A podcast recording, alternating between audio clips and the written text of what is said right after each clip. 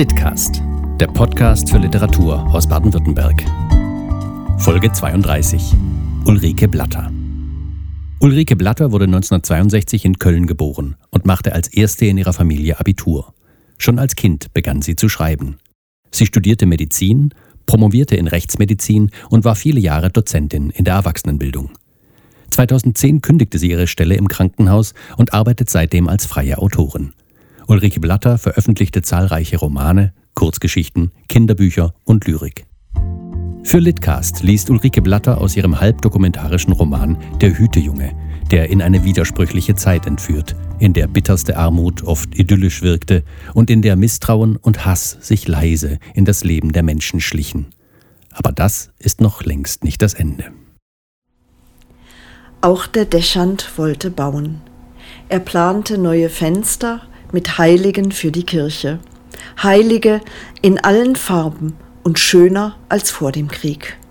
Moderne Fenster, pflegte er zu sagen, die die Klarheit des Geistes fördern und die Erkenntnis. Die Leute fanden, das sei ein wenig viel verlangt, es sei ja nur buntes Glas, das dort eingebaut werden sollte, und nicht der Heilige Geist höchst persönlich. Aber alle spendeten, wenn der Klingelbeutel am Sonntag durch die Reihen gereicht wurde. Natürlich wusste der Dorftratsch zu berichten, dass der größte Teil des Geldes für die Kirchenfenster aus einer ganz anderen Quelle käme. Angeblich betriebe der Deschant einen schwunghaften Handel mit Hilfsgütern, die er aus amerikanischen Care-Paketen abzweigte und die eigentlich zur Versorgung der Ärmsten der Armen in Deutschland gedacht waren. Aber das war nur ein Gerücht, wie so viele, und so richtig wollte es keiner glauben. Auch der Dächand hatte abgenommen, und die zu weit gewordenen Kleider umschlotterten seine Gestalt, wenn er die Dorfstraße entlang ging. Seine Magerkeit verlieh ihm eine Aura von Glaubwürdigkeit. Gelobt sei Jesus Christus, grüßten ihn die Dorfbewohner. Manche schauten aber auch weg. Der Dächern störte sich jedoch nicht daran. Er war ein umtriebiger, gewissenhafter und zielstrebiger Diener Gottes. Das Geld für die Fenster hatte er fast schon beisammen, und nun musste nur noch ein Meister gefunden werden. Dafür reiste er nach Trier und blieb tagelang verschwunden. Ernst hoffte, beim nun beginnenden Wiederaufbau der Kirche ein Zubrot verdienen zu können und nahm seinen kleinen Bruder mit, als er mit dem Dächern verhandelte. Das Gespräch fand vor der Tür des Pfarrhauses statt. Sie wurden nicht hereingelassen. Der Dächern schloss sorgsam die Tür wegen der eindringenden Kälte und stand mit ihnen auf der Haustreppe. Ernst hatte seine Mütze abgezogen und sein rotes Haar leuchtete in der blassen Sonne. Sicher erinnerte sich der Dächern jetzt an die Sache mit dem Messbuch, als er Ernst vor der ganzen Gemeinde geohrfeicht hatte. Hatten seine Haare genauso geleuchtet. Nannte man das, was sie jetzt taten, zu Kreuze kriechen? War es unanständig, sich anzubiedern, nur weil sie das Geld nötig hatten? Geld gäbe es sowieso nicht, hörte er den Dächern sagen, da brauchten sie sich keine Hoffnungen zu machen. Das ganze Geld ginge dafür drauf, das Material und den Meister zu zahlen, und selbst dafür reiche es vorne und hinten nicht. Sie könnten vorerst nur zwei Fenster einsetzen lassen, aber das sei immerhin ein Anfang. Man müsse den Menschen wieder Hoffnung geben, sagte er, und der Junge dachte, dass Ernst sicher mehr Hoffnung hätte, wenn er bezahlte Arbeit finden würde, als wenn er während des Gottesdienstes auf bunte Heilige blicken könnte. Aber das behielt er lieber für sich. Zwei Fenster also, vielleicht Arbeit für einen Monat, vielleicht auch weniger. Als Gegenleistung gäbe es Essen für die ganze Familie. Ernst war mit dem Ergebnis seiner Verhandlungen einigermaßen zufrieden. Immerhin, sagte er auf dem Heimweg zu seinem Bruder, immerhin kann ich da noch was lernen. Ernst träumte nämlich insgeheim von einem Leben als Künstler. Er konnte sehr gut zeichnen, und oft brachte er von seinen Ausflügen in die Natur filigrane Bleistiftzeichnungen von Blüten, Bäumen und Blättern mit. Für größere Formate fehlte ihm das Papier, aber bereits in den kleinen Skizzen und Studien, die er sorgfältig in einer Mappe sammelte, ließ sich sein großes Talent erkennen. Einen Künstler jedoch hatte es im Dorf noch nie gegeben. Zeichnen war eine brotlose Kunst. Es war müßig, über solche Dinge auch nur nachzudenken, und so verbannte Ernst diesen Teil seines Lebens in eine Mappe, die er tief unten in der Kommodenschublade verbarg. Seine Ausflüge in die Natur wurden jedoch immer länger, und sein Bedarf an Stiften und Papier schien unerschöpflich. Sein sehnlichster Wunsch war ein Wasserfarbkasten. Der Meister traf ein, als der erste Frost einsetzte. In diesem Jahr wurde es früh kalt, sehr kalt. Die Menschen hungerten noch immer. Mutter sortierte Lebensmittelmarken. Sie sprach von einer Zeit, als die Nahrungsmittel nicht rationiert waren, aber der Junge schaute sie nur verständnislos an. Er kannte nur den Mangel und das Kochen mit Ersatzstoffen. Er für seinen Teil war froh, wenn er den Bauch irgendwie voll bekam. Außerdem ging es ihnen noch gut, hörte er. In der Stadt sei es viel schlimmer. Da hatten sie keine Kuh im Stall und keine Gärten. Brennholz war Mangelware und man konnte nicht einfach in den Wald, um welches zu holen. Die Essensrationen waren kläglich. Für einen Erwachsenen gab es nur ein Löffelchen Fett pro Tag.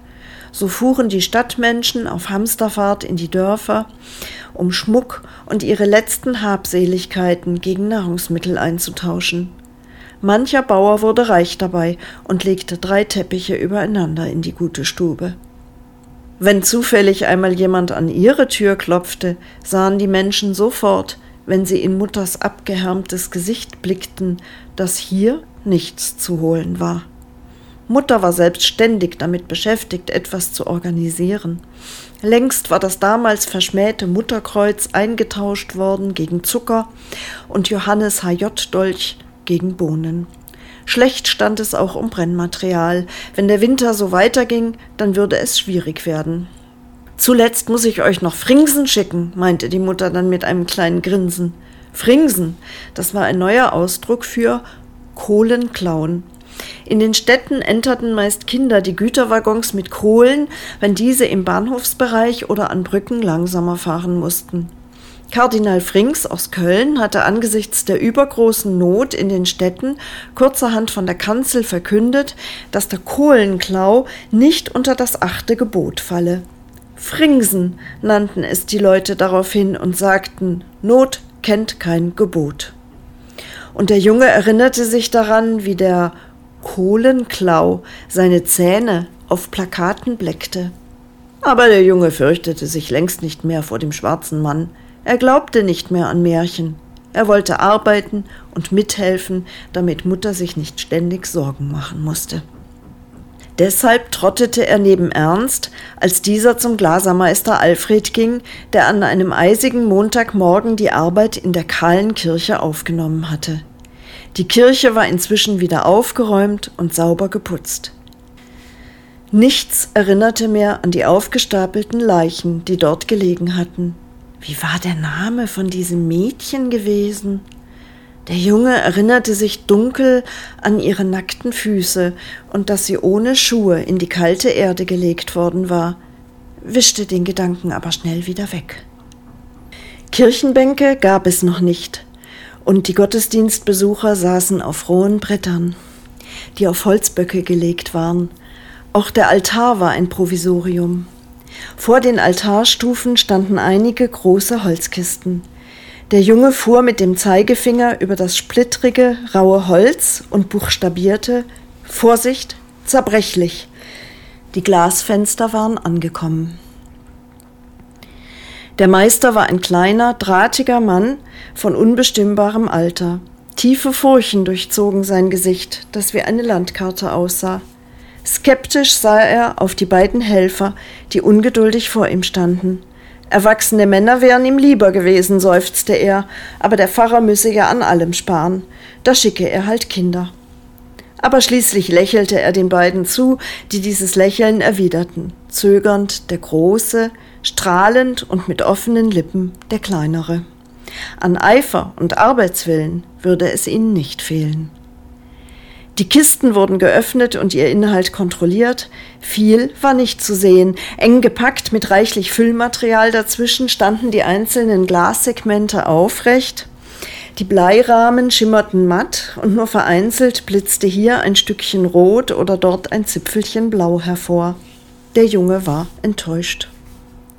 Zunächst ging es an die Vorarbeiten. Ein Gerüst wurde aufgebaut, danach die zahlreichen Einschusslöcher ausgemauert und verputzt, Löcher für die Haltestreben wurden gebohrt, alles noch einmal sorgfältig vermessen und dann die Streben einzementiert. Ernst stand dort oben in schwindelnder Höhe auf dem Gerüst und arbeitete konzentriert und methodisch. Er hatte gut aufgepasst und der Meister konnte ihm einen Teil der Arbeit überlassen, ohne ständig nachkontrollieren zu müssen. Das Nachmessen besorgte er jedoch selbst, aber auch hier gab Ernst sehr genau Acht, da er sich auch diesen Arbeitsschritt insgeheim zutraute. Der Junge malte indes Männchen und Figuren in den Staub, kehrte den herunterfallenden Dreck zusammen, rannte wie ein Wiesel, wenn etwas geholt werden musste, und erledigte auch Botengänge im Dorf. Sie arbeiteten gut zusammen und der Meister war zufrieden mit ihnen. Sein Lob wärmte sie, auch wenn es bitterkalt war und durch die offenen Fensterhöhlen entsetzlich zog. Nachdem die Metallstreben eingesetzt waren, kam der große Augenblick, als die ersten Fensterscheiben aus den Kisten herausgezogen wurden. Ein Segment nach dem anderen wurde auf die waagerechten Querverstrebungen aufgesetzt. Vorher hatte Ernst auf die Schienen eine dicke Schicht Fensterkit aufgetragen. Der Kit wurde in großen Eimern auf dem Ofen erwärmt. In der eiskalten Kirche wurde er nämlich so hart, dass man nicht damit arbeiten konnte. Pro Fenster wurden drei Zentner Kit benötigt und der Junge bewachte die schweren Eimer. Die graue Masse roch nach Leinöl und verführte zum Kneten und Spielen. Selbst vergessen saß der Junge auf dem Boden neben dem Ofen und formte Männchen und andere Figuren. So vergaß er die Zeit, während Meister Alfred und Ernst hoch über seinem Kopf schufteten und trotz der Winterkälte ins Schwitzen gerieten. Saßen die Glasscheiben am richtigen Platz, wurde eine zweite Schiene davor gesetzt, in die in regelmäßigen Abständen Löcher eingebohrt waren. In diese Löcher drehten sie Schrauben, so dass die ganze Konstruktion stabil wurde. Für den Jungen fand sich kaum noch Arbeit, so dass er ungestört spielen konnte. Er hatte inzwischen aus herumliegenden Mörtelbrocken und Holzstücken ein ganzes Dorf aufgebaut, das von Kittfiguren bevölkert wurde. So versunken war er in sein Spiel, dass er weder die Kälte spürte noch sah, wie über seinem Kopf die Arbeit voranging. Das Festdrehen der Halteschrauben besorgte meist Ernst. Es war eine monotone Arbeit und bald schon schmerzten ihm Schultern und Hände, aber er machte unverdrossen weiter. Am Nachmittag prüfte der Meister jede einzelne Schraube und fand nichts auszusetzen. Als die beiden wieder vom Gerüst herunterstiegen, richtete sich der Junge mühsam auf. Seine Füße waren eingeschlafen und kribbelten. Er stampfte, um die Durchblutung wieder in Gang zu bringen, und schaute nach oben, wo im letzten Licht der untergehenden Sonne das Brustporträt der heiligen Barbara aufleuchtete. Sie hatten das erste Fenster bis zur Hälfte geschafft, und nun schien das Gesicht der Heiligen über ihnen zu schweben. Die Glasfarben wirkten matter, als der Junge sie in Erinnerung hatte. Lag es an der Qualität der Farben? Waren es vielleicht billige Ersatzfarben, wie es gepanschtes Ei und Milchpulver gab? Oder täuschte ihn die Erinnerung? Er ließ sich die Enttäuschung jedoch nicht anmerken und lobte das Werk überschwänglich. Sie hörten den Litcast, den Podcast des Förderkreises Deutscher Schriftsteller in Baden-Württemberg. Der Litcast wird gefördert im Rahmen von Neustart Kultur, der Beauftragten der Bundesregierung für Kultur und Medien, durch den Deutschen Literaturfonds e.V. Weitere Informationen finden Sie im Netz unter schriftsteller-in-bavü.de.